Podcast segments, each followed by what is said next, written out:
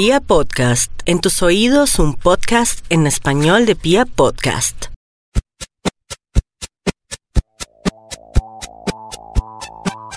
Bienvenidos a un nuevo capítulo de De Pelos y si no tienes perritos, aquí te vas a enamorar porque los vas a conocer, vas a entender cómo cuidarlos, em, a ver señales para que tengan una mejor digestión, para que tengan una mejor energía, para que sean perritos felices, porque eso depende mucho de ti. Entonces hoy tengo un invitado muy especial que se llama Camilo Raigoso, es médico veterinario experto en nutrición, porque hoy vamos a hablar acerca como de qué cositas que yo tenga en mi casa y en mi nevera les puedo dar porque hemos escuchado que no pueden comer cebolla, que no pueden comer chocolate, que les hace daño, que toca llevarlos al veterinario. Entonces, yo quiero saber qué sí le puedo dar y qué no le puedo dar y por qué le hace daño. Bienvenido Camilo a De Pelos. Hola Natalie, ¿cómo estás? Y qué bueno estar acá con este tema muy interesante porque cada papá de perrito tiene miles de dudas cuando abre esa nevera. Sí. Al ver esos ojos brillantes de nuestros perritos y que comiencen a babiar tal vez y uno pensando, pero ¿qué? ¿Será que le doy el pedacito de queso o será que le doy este pedazo de jamón? Entonces es un tema que yo creo que todos los papás de perritos tienen en la cabeza y hoy vamos a romper todos esos mitos y salir de ese esquema a ver cómo nos va. Claro que sí, porque recuerden que tengo cuatro perros y siempre que estoy comiendo, que estoy cocinando, se me paran al lado. Si se cae algo del mesón, se lo comen y son desesperados porque uno les ve un bocadito. Yo siempre he peleado mucho con mi familia porque cuando hacemos reuniones y servimos el almuerzo. Entonces, por ejemplo, mi papá le da escondidas bocaditos de lo que uno esté comiendo, entonces le da arroz y papita y carne. Y a mí me preocupa mucho que empezar a darles comida de la que uno hace les pueda hacer daño a nivel digestivo o no sé qué componentes tengan porque ellos no tienen la misma digestión que nosotros. Y si de pronto hay cosas que a nosotros a veces nos hacen daño, pues no me imagino a ellos muchísimo más. Entonces siempre es la pelea de no me le des nada, no me le des nada pero también me gusta a veces como consentirlos y es ahí donde no sé cómo darles, no sé, como premiecitos que puedan ser naturales, como he escuchado mucho, por ejemplo, la zanahoria, que es muy positiva para ellos, que se les puede dar brócoli, pero como yo no soy la experta y el experto eres tú, yo quiero que me cuentes primero cuáles son los alimentos que definitivamente no puedo darle. Claro que sí. Empecemos con una definición fundamental para este capítulo y va a ser el tema de comida natural y comida casera. Comida casera, llamémoslo todo lo que sale de nuestras ollas, eh, ya sazonadito, ya todo eh, que nos, eh, nos sabe muy bien a nosotros como humanos, y comida natural como todos esos ingredientes que pueden comer o que no pueden comer, pero ya cocinaditos para ellos. Entonces lo primero que tenemos que cancelar para darle a ellos es la comida casera. O sea, nada. Nada que nosotros Que un pancito, que una galleta, que arrocito, pues arrocito del, del, nuestro con sal, con ajo, con cebolla, cero. Correcto. Todo lo que nosotros sazonemos, condimentemos o hagamos para nosotros, ya lo ideal es no dárselo a ellos. ¿Por qué? Porque tiene muchos ingredientes que pueden ser perjudiciales para ellos. Aquí hay una frase muy bonita y es que todo es tóxico dependiendo la cantidad. Entonces partimos que, eh, digamos, un pedacito de cebolla puede que se vaya y no va a tener un fallo renal ahí mismo, pero mucho tiempo dándoles, o si se comen 15, 20, 30 cebollas, dependiendo del tamaño un día, pues vamos a tener un cuadro crítico a nivel renal. Entonces todo es muy proporcional a eso. Entonces todo lo que, lo que sea de nuestra olla y que nos guste a nosotros mucho, lo ideal es que no. Y lo otro que pasa, y es un efecto que ha pasado mucho con nuestro efecto olla, digámosle, es todas las razas pequeñas, cuando le damos ese bocadito, nos deja de comer cualquier otra cosa que le estemos dando. Entonces ahí estamos comprometidos a que entonces siempre le vamos a tener que dar de nuestra ollita. Pero ¿qué podemos hacer? Irnos al alimento natural. El alimento natural son todos esos ingredientes que vamos a cocinar básicamente en agua solamente si necesitamos cocinarlos. Sí. Y eso sí lo podemos usar como premios. Entonces, un ejemplo fácil, cómo cambia la historia de un casero a un natural, eh, arroz. Entonces, yo hice mi arroz, le eché el ajito, le eché cebollita, o hice arroz con coco, no sé qué, se lo di, no es tan chévere, lo va a digerir, va a ser que se lo come, pero no va a ser tan saludable. de hecho, no va a incurrir en salud como tal a largo plazo. Si yo le hago un arroz, ese mismo arroz cocinadito solamente en agua, ya va a ser muy digestible para él, no va a tener ningún componente que vaya a ir en contra de su salud y nos va a servir como un snack natural. Entonces empecemos con qué sí y qué no puede comer nuestras mascotas. Listo. ¿Listo? Entonces vamos por eh, familias. Familia de vegetales. En vegetales podemos dar Zanahoria, la zanahoria es muy buena, Sí. es muy digestible, esta la podemos dar cruda o cocida. Todos los vegetales tenemos que desinfectarlos un montón porque vienen de, puede ser de, de producciones donde haya tenido contaminación con popis o cositas de, de- de, digamos, de vacas y todo eso. Entonces desinfectar muy bien nuestros vegetales. ¿Listo? Cocinado o crudo. Aporta vitamina A y nos da fibra para la dieta. ¿Eso qué quiere decir? que al darle fibra vamos a tener un mejor tránsito gastroentérico. Y vitamina A, fundamental para que el mantenimiento de ellos. ¿Qué pasa con la zanahoria si exageramos? Podemos tener, y va a sonar chistoso, eh, perritos de color naranja, porque eh, tienen muchos beta-carotenos y esos beta-carotenos se almacenan mucho a nivel, son pigmentos que se pueden adherir al tema de la piel. Entonces, eh, ah, pues pasó en una situación, en un, en un caso, en un poodle eh, muy blanquito de él, y zanahoria, pero a un rigor impresionante, le daban montones de zanahoria. Y él comenzó a desarrollar ese grado de pigmentación en su piel y, y en su pelaje como tal. Ento- Pues no era así fluorescente, Sí. pues, pero sí con unos visitos hacia naranja. Eh, sigamos, espinaca. Espinaca es un muy buen vegetal, cocido, no sobrecocerlo porque dañamos toda su calidad eh, a nivel de vitaminas Sí. y el mayor componente que nos va a apoyar este es hierro. Entonces, si tienen perritos anémicos y que sea por temas de bajas de hierro, eh, nos va a funcionar un montón. Este sí solo cocido. Este sí solo cocido o Crudo no. No, O crudo, crudo también. también. Ah. Crudo desinfectado. Eh, vamos con habichuelas. Habichuelas eh, tienen un muy buen porcentaje de proteína. De hecho, es un vegetal que tiene esa cualidad como tal. Eh, la damos cocida. Cocida mejora mucho su digestibilidad como tal. Eh, ya cruda no va a ser tan chévere, sin, sin embargo puede, puede absorberse muy similar. Eh, igual desinfectada cuando se haga.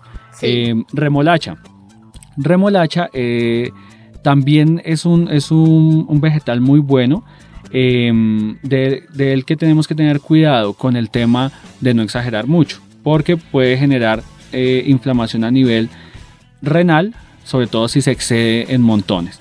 Eh, manejándolo poquito puede funcionar muy bien y el otro tema es que tiene mucha, mucho contenido de azúcar. Entonces en pacientes diabéticos lo ideal es que ese no lo, no lo usemos. Cuando hablas de no excederse, como con la zanahoria y la remolacha, ¿a cuántas porciones al día te refieres? ¿O a una zanahoria al día? ¿O solo un pedacito? Eh, en pongámoslo puntual, es que cada uno tiene, digamos, Sí. una carga, una carga diferente. En zanahorias y por peso. Entonces, Ajá. zanahoria, digamos, un perro Yorkie mm, debería comer aproximadamente entre máximo cuatro zanahorias de las chiquiticas, ¿cómo De se llaman? De las pequeñitas. Las bebés. sí. De las bebés eh, a la semana. A la sea- semana. A la semana. Si hablamos ya de un labrador, lo ideal es que no supere una zanahoria al día. Entonces, yo recomiendo una tal vez cada dos días, de un tamaño no la más gigante, sino la medianita. Mediana. ¿Listo? Eh, esto todo se ve es acumulativo. Entonces, esto Sí. viene dándose eh, porque tendría que ser una exageración para el día para causar un problema como tal. Listo, y ya vamos a ver qué no se puede dar y miramos ese tema de, de dosis. Eh, más vegetales que podemos dar. em, recuérdame nombres y yo te voy diciendo. Eh, por ejemplo, eh, no sé, mm, pepino. Ah, bueno, pepino se puede dar sin la cáscara y sin las semillas. Eh, la papa, la papa es muy La discutida eh, y la yuca también, las dos se pueden dar. Lo ideal es quitarles la corteza porque la corteza no la van a digerir. Entonces si le damos la papa con toda la corteza, lo más seguro es que vamos a tener una diarreíta. ¿Qué podemos hacer? Pelamos la papa, la ponemos a cocinar y ese puré de papa se lo damos. Es muy digestible. ¿Y cruda? La Cruda papa? no. Cruda, Cruda no. no nos funciona. Ah. Cruda es así, no, la digestibilidad es muy bajita y no nos va a ayudar. Listo, eh, yuca nos pasa ese, ese efecto igualito. Igual. Em, vegetales podríamos dejar hasta ahí, si te sí, acuerdas uno por me, ejemplo, me lo... frutas. Ah, bueno, a los niños pasemos a encanta la patilla. Patilla tiene un gran porcentaje de humedad, en esa sí quitarle todas las pepitas y la cáscara. De hecho, de todas las frutas vamos a quitarles cáscara y pepitas. Así sea, por ejemplo, el mango también le quitamos la cáscara. Sí, la cáscara eh, son muy poco digestibles, sobre todo se ven temas de perritos chiquitos. Tal vez un golden o un perro mediano hacia arriba se come la cáscara y no pasa absolutamente nada. Por eso es, un poco complicado y hay que ver como hasta qué punto en cada perro va a lograr ser. Pero que sí son digestibles, son digestibles. O sea, si se pueden dar, se pueden dar. Em, está el mango, el mango se puede dar. La pepa hay que tener mucho cuidado. Yo prefiero pelarle las tajaditas y dárselos. Sobre todo perros grandes ha pasado que se tragan ah. todo el mango y eh, se taponan conductos en, sus vías digestivas. Entonces eso es una urgencia como tal. Em, eh, íbamos en la patilla, la patilla, si van a salir al parque a trotar, le quitan las pepitas, la cáscara y vamos a tener una hidratación increíble de nuestros perritos, porque tiene tanto porcentaje de agua y además les encanta el sabor, entonces se la van a comer, se la van a comer y se están hidratando al mismo tiempo y están obteniendo vitaminas, entonces es un gran snack. Em, Manzana, fresas, banano. Banano se puede dar, eh, es muy bueno también, les gusta mucho, de hecho está en el top 3 de frutas que más les gusta según lo que he visto en ya casi 5000 perritos que he visto, está ese eh, mango es el segundo eh, que les gusta. Y el tercero, eh, que no se me vaya, banano y la manzana. Manzana. La manzana. Roja o verde, sobre todo la roja les gusta mucho más. Y ahí hay un caso puntual en la manzana, que es lo que les digo de cuando exageramos que puede pasar. Las semillas de la manzana tienen contenido de cianuro.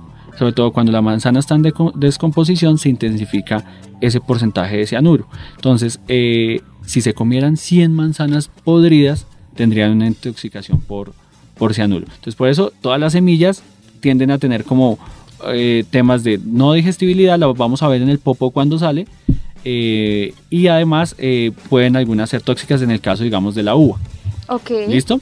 Entonces, sigamos, ya tenemos fruta, ya podemos hacer vegetales y de hecho se me ocurre que cerremos el programa con una receta para que puedan hacer en casa. ¿Qué opinas? Listo, súper. ¿Listo? Yo había escuchado, por ejemplo, no, que les puedes dar corazones de pollo, hígados, eh, pero cocinados u horneados. Entonces, ¿cómo es eso el tema de las carnes? Ok, pasemos al tema cárnicos. Ellos, por su origen carnívoro y que después fueron siendo omnívoros, pero con ese origen carnívoro, y en gatos sí hablamos de carnívoros estrictos, ellos sí carne y altos porcentajes de proteína. En perritos podemos usar un gran paquete de proteínas. Entonces podemos usar carne de res, donde recomiendo murillo o bola, Podemos usar en, del pollo corazones, mollejas, pechuga, pierna. Eh, del pollo funciona de hecho todo. También es muy es una proteína muy muy de fácil acceso. Eh, conejo, eh, carne de conejo se puede, cordero. Podemos usar pavo, codorniz. En gatos podemos irnos a dos ramas fundamentales y que es lo que más estimula a los gatos cuando eran mucho más cazadores y son todos los peces o las aves, porque ellos cazaban esas dos especies, entonces se acostumbraban a que ese sabor era el que más les, gustaba. Eh, y en perritos también pescados. Ahí hay mitos del pescado que me los pela, que no sé qué, son mitos, se quedan en mitos. Con los pescados tenemos que ser muy claros en el momento de dárselos y muy eficientes sacando todas las espinas. Ese es uno de los mayores casos de urgencia. Cuando yo digo, no, le compré una mojarra, le trae una mojarra, se la va a cocinar en agüita solamente, como me dijeron, y se la puse toda. Ah. El perro que vive en la... mira, Exacto. Y pasa algo muy particular y, que es como en la crianza de todos los perros. Yo he visto perros de la costa que viven al lado del mar y les botan el pescado entero y se lo comen y desespinan. ¿Cómo lo hacen? Ya son muy hábiles, pero el perro rolo, digámoslo, o de otra gran ciudad de, Colombia, eh, no lo va a lograr. Entonces eh, y así sea el de la costa, o sea, yo, yo he visto que lo hacen, me da un susto, les digo como no lo hagan y me dicen, pero este come eh, pescado todos los días, desayuno, almuerzo y comida y no le ha pasado nada. Entonces, ojo porque a veces nos confiamos y llegamos a casa y decimos, no, pues hacia ese perro ellos ya están acostumbrados. Claro. Ojo, es la crianza, pero puntualmente a ellos sí hay que quitarle las espinas. ¿Listo? Huesos también se pueden dar para que ellos ruñan. De hecho, en el mercado hay huesos naturales. Entonces los comienzan a, a ruñir, a ruñir. Eso ayuda a limpiar los dientes de todo el tema de sarro y aporta calcio a las dietas. Entonces, por el lado de proteínas, podríamos desglosar qué son esas. Y, por el lado de las proteínas, ¿hablas de ellas crudas o cocinadas? Ah, cocinadas. Yo soy fan de todas las proteínas bajo cocción. No me gustan crudas y de hecho eh, temas de dietas crudas no soy muy fan porque eh, es más difícil asegurar la inocuidad, o sea, que ese alimento no tenga ni una carga eh, que tenga cero bacterias o cero microorganismos o cero parásitos que estén dentro de esa carnecita y se nos va a dañar más rápido, se vuelve un poco más riesgoso ese tipo de manejo. Entonces en clínica sí he visto temas, eh, además si exageramos también en solo darle proteína, entonces a nivel renal, a nivel hepático, no va a ser eh, viable y no va a ser saludable para las mascotas. Terminemos con cereales, a ver qué cereales les podemos dar. Quinoa, me encanta, quinoa es un cereal muy digestible que aporta un, gran porcentaje de proteína a las dietas. Em, también podríamos eh, el arroz integral, el arroz integral también eh, modula un poco el tema de, proteína y también es muy digestible. El blanco se puede, también lo pueden usar, solo que el integral tiene menos contenido de azúcares, entonces se habla que entre más bajitos estemos de azúcares, mucho mejor. De hecho, entre frutas más dulces, si tienen perritos diabéticos, no vayan a usar las frutas que sean tan tan dulces. Eh, ¿Qué más cereales? La avena. La avena eh, tiene una cualidad muy buena en el aporte de energía y en fibra. Entonces ayuda a todos, si tienen un perro con estreñimiento, que no, nada, que va al baño, podemos darle ese, ese tipo de, productos. O, ahora que me acordé de temas de estreñimiento en perritos, podríamos usar un poco de polvo de harina de linaza, que también aumenta muy bien el porcentaje de fibra. Esos serían los, los cereales más, más usados y los que han dado mejores resultados en comida natural. Listo. Y ahora pasemos a una parte muy importante que siempre nos preocupa mucho y es el tema de que no le puedo dar o si se me comió algo que yo tenía por ahí, ¿qué puedo hacer? Como lo que te decía, la cebolla, el chocolate, las uvas, ¿es mito, no es mito? ¿Cuáles son los que no puede comer? Ok, empecemos con el top eh, con chocolate. Chocolate tiene un componente que se llama teobromina ese componente es tóxico como tal, o sea, no hay una enzima ni los órganos de filtración como hígado y riñones pueden hacer digestión de eso, ni absorber ni nada, entonces se vuelve un tóxico circulante. De este componente se habla que los chocolates entre más oscuros son, más teobromina tienen y más tóxicos van a ser. Si es más lechudo, es menos probable que pase el grado de intoxicación. Lo primero que se ve en esta intoxicación suele ser em, hiperactividad, salivación eh, y llega a un cuadro nervioso cuando ya es em, mucho pues la, el consumo de este, de este chocolate. En todos los lo que vamos a hablar de estos de que no se puede dar, lo ideal es atención a urgencias veterinarias. ¿Listo? No. Así sea un pedacito, sea ah, grande. Si, si, es un pedacito pequeño y es de, muy lechudo y el perro es muy grande, no va a pasar nada. Sin embargo, cada organismo es diferente. Entonces sería malo de mi parte decirles como no, si se comió un chocolate, no vayan. Ténganlo en monitoreo, si ven algo extraño.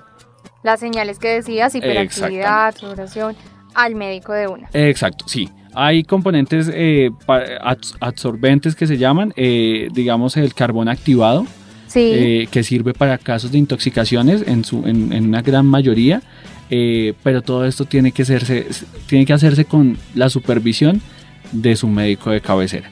Porque digamos que yo aquí doy los tips, pero si llega a pasar ese, ese evento, no, que me dijeron que le diera si le veía esto, y qué tal se haya comido otra cosa o qué tal tenga otra respuesta a su organismo. Entonces, digamos que los tips están para darse, pero para tenerlos en monitoreo y siempre estar como muy de la mano con el médico de cabecera. ¿Listo? Eh, siguiente, podemos pasar con eh, la cebolla. Cebolla vamos a tener problemas eh, sobre todo a nivel renal. Entonces, muchas veces lo que pasa es que ya se ve más a nivel de exámenes o puede cambiar en temas de todo, cambios a nivel urinario o de mucosas. ¿Listo? Eh, la cebolla sí no, no, está indicada. Caso diferente que pasa con el siguiente que vamos a ver y es el ajo. El ajo muchos eh, veterinarios sobre todo que son muy hacia la onda natural lo usan como desparasitante. Sí. Eh, tiene muy buena función de ese, de ese tema, pero como les dije antes, alguien que sepa dosificarlos tiene que darles la dosis de usar el ajo como un desparasitante. ¿Listo? Entonces, ese tiene como esas dos caras porque puede salvar quitando parásitos, pero también puede intoxicar si excedemos un, ese punto delgado que puede convertirse en una intoxicación. Eh, las uvas también vamos a tener problemas a nivel renal eh, y sobre todo las pasas, las, uvas, pasas. Entonces también tienen componentes tóxicos. Todos estos componentes básicamente son eh, que ellos no los pueden metabolizar, que ellos no los pueden afrontar como nosotros como humanos. Eh, y de hecho si uno comiera también un montón también pasaría. Por eso la primera frase es muy bonita y es que todo en exceso puede ser tóxico. Sí. Entonces, y pasa con el siguiente que hablemoslo, el caso de alcohol en mascotas tampoco lo podemos dar y pasan los humanos, si alguien toma en exceso, Claro, se intoxica. correcto. El hígado no va a poder trabajar de la misma manera y vamos a tener un grado de intoxicación. De hecho, si uno tomara muestras en, un, en, en una persona eh, y ha tomado mucho alcohol, debería- debemos tener una, un cambio a nivel del funcionamiento del hígado que si se tomaba un examen debería pasar. Sí. Entonces digo esto eh, para las mascotas porque en clínica recibí un par de casos donde la fiesta se descontroló y llegaron perritos intoxicados con temas de alcohol. Entonces para que también en casa, si conocen a algún amigo que le guste el exceso de la fiesta, por favor quítenle las llaves y también quítenle las mascotas. Em, Y en temas de drogas, por ejemplo. tam- eh, igual. Eh, también llegó Que es que alguna se vez... comió un- la mata de marihuana, que es que encontró una pepita, que es que... Correcto. También eh, en clínica recibí un cuadro eh, con marihuana, eh, ya fue en exceso, fue se comió casi toda la, la planta y tocó ponerle suerito. Obviamente no fue tan intenso. eh, he escuchado casos de otro tipo de, de drogas donde ha sido intoxicación mucho más severa. En este fue intoxicación porque el perro llegó en un, digamos, en un estado demasiado relajado, por decirlo de alguna manera, eh, pero pues que obviamente estaba, estaba un poco mal, o sea, estaba mal para los signos que debería tener. Entonces tocó ponerle suerito, hacerlo, sobre todo que el perrito había perdido mucho de su percepción. Entonces sí, y digamos que están los dos polos de, de la marihuana como, como droga y metiéndonos acá un, po- un poco con el tema de la marihuana como curativa, porque también hay tratamientos para mascotas y que sería chévere tal vez en otra ocasión tocar ese tema de qué tratamientos alternativos se pueden dar. Y yo en clínica como soy fan del alimento natural, soy fan de las terapias alternativas naturales. Y realicé ciertos tipos de terapias antiinflamatorias con marihuana, dando muy muy buenos resultados. Entonces, eh, caso puntual de ese, ya temas de drogas sintéticas y canceladísimo, intoxicaciones severas y muy mal hecho pues eh, en, en nuestras mascotas. Eh, sigamos con insumos que nos fuimos como para, para Para otro lado. pero pues interesante porque son dudas que surgen. Claro. Entonces, muy chévere que salgamos de, de esas dudas. Eh, ¿Qué más tenemos? Eh, cafeína. Sí. Va a dar también grados de hiperactividad. Es muy similar a- a- al principio como se expresa en, en el cuadro de- del ¿De chocolate. chocolate? Eh, entonces, cafeína también canceladísimo. Leche, que siempre ha sido una controversia Claro. le doy leche, no sé qué, llegó el gatico del vecino, le puse leche. Eh, la leche está indicada para los perritos cuando están en la, o gaticos cuando están en la etapa de lactancia. Entonces lo ideal es darles eh, en ese momento, ya después la lactosa no se digiere de la misma manera. Entonces la lactosa eh, tiene una enzima que es la lactasa, que está en los organismos, eh, y desenvuelve esa lactosa. Cuando ya no hay, que de hecho pasan los humanos que dejamos de lactar cuando éramos bebés, al no sé, al un año, año y medio, y ya de ahí esa enzima comienza a bajar. Comparo todo con humanos porque Sí, es sí, mucho sí. mejor que, que lo visualicemos de- desde nuestro punto. Entonces a Ujú. ellos les pasa muy similar, dejaron de lactar y ya tienen que ir comenzando a cambiar una dieta. Ese cambio de dieta involucra que ciertas enzimas se reducen mucho más para, para ejecutar su, su tarea. Entonces, si yo doy una gran cantidad de leche a un perro o, una cantidad de leche a un perrito, eh, voy a poder tener un cuadro de diarrea porque Claro. no tengo esa enzima que lo esté que lo esté digiriendo. Han pasado casos donde me dicen, pero doc, em, yo le he dado leche desde chiquito y siempre le doy. Pasa muy similar como hablábamos con el cuadro del pescado que se comía el perrito del Caribe. Entonces ya se acostumbró y su organismo ha estado como mo- estimulando esa enzima y ha generado un grado de adaptación a ese insumo. Entonces puede que lo acepte, pero hasta qué punto. Ahí toca ver hasta qué punto va a causar la diarrea. Pero sí o sí, eh, y como está pasando en humanos, que ya todos lo compramos del lactosado o ya no somos tan tolerantes a la, a la leche, es porque ya fisiológicamente nuestro organismo dijo, usted ya no es un bebé que ahí debería tomar la lechita, sino que usted ya es un adulto y ya no tiene esas enzimas tan fuertes, sino y ya casi no las tiene, entonces deje de tomar eh, leche, pásese a la de almendras, a la de lactosada, todo ese tema que está ahorita en auge porque pues estamos afectando un poco nuestros organismos y el de las mascotas a su vez. Em, ¿Qué más tenemos? Ay, en los buenos aceites. Aceites son buenísimos. Eh, cambiando un poquitico. Sí, no te preocupes. Aceite de coco. Sí. Es buenísimo. Lo he implementado en las dietas. Y no solo a nivel oral, sino a nivel tópico para ponerlo en la pielecita de nuestras mascotas. Entonces puedo tomar un poco de aceite de coco y lo pongo a contrapelo. Eh, muy poquito, no embadurnarlo así un montón. Y eso nos va a ayudar hasta con temas de repeler pulgas. No las va a curar, para que ahorita no lleguen correos de le puse todo el aceite de coco y sigue con las pulgas. No, va a ayudar a repelerlas un, poco, y va a ayudar al folículo piloso a que se exprese mejor, a que capte mejor ácidos grasos y va a ser muy, muy chévere. El aceite de oliva también nos funciona. Ese sí vía oral y ese aceite de oliva va a nutrir de adentro para afuera eh, a nuestro folículo piloso aportando omegas 3, omega 6 y lo va a hacer ver mucho más brillante, se va a caer menos, entonces nos va a ayudar un montón. Y, otro que me gusta mucho, el vinagre.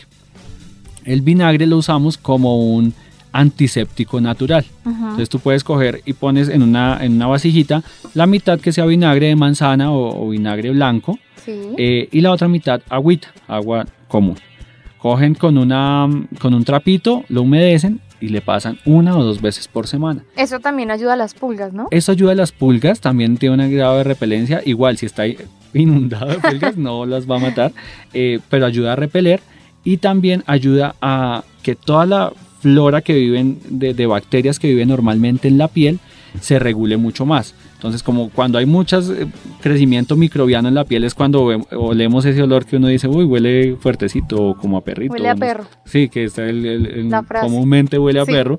Em, ayudamos a que todas esas bacterias se limpien mucho más y contribuimos a la salud de la piel. Entonces, ese olor que huele a perro ya al mes que hacían el baño, si hacen muy juiciosos una o dos veces a la semana, ya hasta pueden pasarlo a dos meses. En caso personal con mi perro Benji, yo baño a Benji cada tres o cuatro meses haciendo este protocolo, obviamente con aceitico de coco también, y hago como unas mezclas muy chéveres eh, para aportarle de forma natural a lo que ellos venían acostumbrados, porque ahora vemos baños, y sí que me salgo de los temas, eh, vemos baños de cada semana, cada dos semanas en perritos, y son cosas que no se pueden dar. El vellón y el, y el, folículo piloso tiene una vida de 21, vida, 21 días de vida. Sí. Entonces, al ir en contra de eso, de bañarlos cada 15, no estamos aportando a esa vida de 21 días. Lo mínimo podría llamarse 3 semanas, yo recomiendo mínimo, mínimo 4, o sea, cada mes. Y si podemos prolongarlo, mucho mejor, como ellos eran antes, o sea, hay que su piel y no lían, y es que ahora se volvió ese condicionamiento, entonces lo bañamos cada semana y al día 8 ya nos está oliendo fuertecito. Y que es perfume, y que shampoo, y, que, acondicionador. Exacto. Entonces yo como les he venido diciendo, soy fan de todo lo natural y esto nos puede ayudar a tener una estabilidad de nuestros, del pelaje de nuestros perros mucho más sólida durante el tiempo, sin tanta adición de químicos, sin tantos conservantes y de todo lo que hay, ya sea para comer, para ponerse, para todo lo que estamos dándole a nuestras mascotas. Em, eso sería como, como lo más usual lo que más pasa en, en, los temas de qué darle y qué no darle.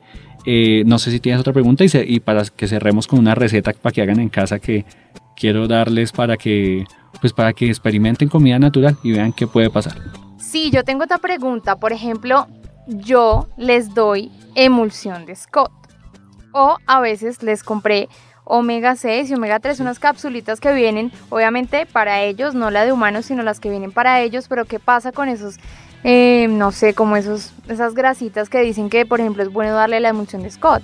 Ok, esas se pueden dar, de hecho están indicadas, esas son extractos de, bacalao en este caso, eh, y lo que hablábamos ahorita de los peces aportan muy bien temas de omega 3, omega 6 y omega 9. Ahí lo que hacen es más extraer de forma puntual todas esas vitaminas y ácidos grasos esenciales a, ese consolidado que le llamamos emulsión de Scott y lo podemos dar. ¿Qué recomiendo yo? No exagerar, no durar tiempos muy largos dándole, digamos un mes sí, un mes no, o día intercalado durante seis meses. Todo con el- los ánimos de tampoco sobrecargar el hígado. Sí. Entonces, porque si damos muchos suplementos, también vamos a tener eh, ese hígado trabajando a toda como, uy, me mandaron de aquí omega 3, ay, me mandaron vitamina D de allí. Entonces va a correr mucho y todo también va con base a la dieta que esté comiendo. Si está comiendo una dieta muy completa, con todos los nutrientes, eh, no debería ser tanta la inclusión o el aporte de extras a esa dieta. Obviamente, si vemos un pelaje regular o como que no está brillando tanto, decimos, bueno, podemos darle a ver qué pasa si es que tenemos algún grado de deficiencia de omegas 3 y omega 6 o puntualmente algún caso que vea el médico de cabecera, no, este perrito salió que la vitamina A está bajita. Entonces, ¿qué podemos dar? O un suplemento o irnos por el lado natural y darle zanahoria o el hígado de res que también tiene muy buena vitamina A. Entonces están como los dos lugares de donde coger. Podemos buscar qué ingredientes pueden consumir y que tengan eso que queremos fortalecer o un suplemento que tenga extractos y que haya extraído de origen natural, que sería lo ideal para complementar las dietas. Entonces, ese como tal, yo lo, yo lo he manejado, de hecho, en perritos y ha dado muy, muy buenos resultados eh, ese tipo de, de aceite y de consolidado de, de ácidos grasos. Listo, la hora de la receta. ¿Qué nos tienes preparado para hoy? Listo, entonces vámonos con un súper y delicioso helado. Ok, súper. Entonces, vamos a hacer cosas que podamos tener en casa. Sí. eh, o que podamos comprar muy fácil. Vamos a buscar yogur natural, cero grasa o cero azúcar. de-. Cero grasa y cero azúcar. No, o. Los dos tienen que estar en cero. Eh, o yogur griego, que no tenga ningún saborizante, el natural natural. ¿Listo? Vamos a poner eso y les voy a dar la opción para que si lo quieren hacer de frutas o si lo quieren hacer de algún tipo de proteína. ¿Cuál recomiendo yo más y que les va a gustar mucho más? El de la proteína. Claro. Porque el de frutas o es ya bien frutero para darle la fruta favorita. En el caso tuyo con el mango podríamos hacerlo. Sí. O en el caso de otro perrito que le guste, no sé, el banano se puede hacer. Entonces vamos a incluir 200 gramos de yogur natural, cero Ujú. grasa, cero azúcar o yogur griego. Y vamos a poner 150 gramos de hígado de res o hígado de pollo cocinadito solo en agua. Sí. ¿Listo? Y por el otro lado, si alguien lo quiere hacer solo de fruta, entonces no le ponemos el hígado, sino que le ponemos 150 gramos o de bananito, o de manzana, o de mm, mango. Eh, vamos a licuar muy bien, va a quedar muy muy cremoso. Le podemos adicionar unos 50 gramitos o 100 gramitos em, de agua. Sobre todo si queremos que quede o un poquito más aguado o un Sí, poquito más, paleta. más, más exacto. Vamos a coger la hielerita que tenemos en casa y vamos a poner esa mezcla ya hecha en nuestra hielera y cada día vamos a sacar un hielito de esos y se lo vamos a poner. Eh, es una receta muy fácil, les encanta el yogur natural o el yogur griego. Eh, tiene un aporte probiótico muy bueno, entonces ayuda a todo ese intestino a regularse mucho mejor.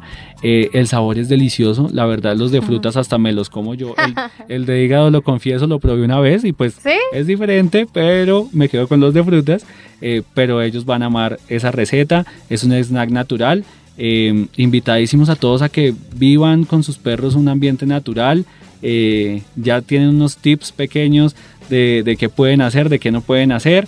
Y seguir alimentándolos de la mejor manera es el mejor camino para la salud de ellos. Claro que sí, Camilo, y esta es la idea de este podcast, que ustedes puedan aprender qué les pueden dar y qué no les pueden dar, que sean muy cuidadosos con lo que comen sus perritos. Y gracias, Camilo, médico veterinario experto en nutrición, por haber estado en este podcast de pelos. No, gracias a ti, Natalie. Un abrazo para todos. Chao, chao. Chao.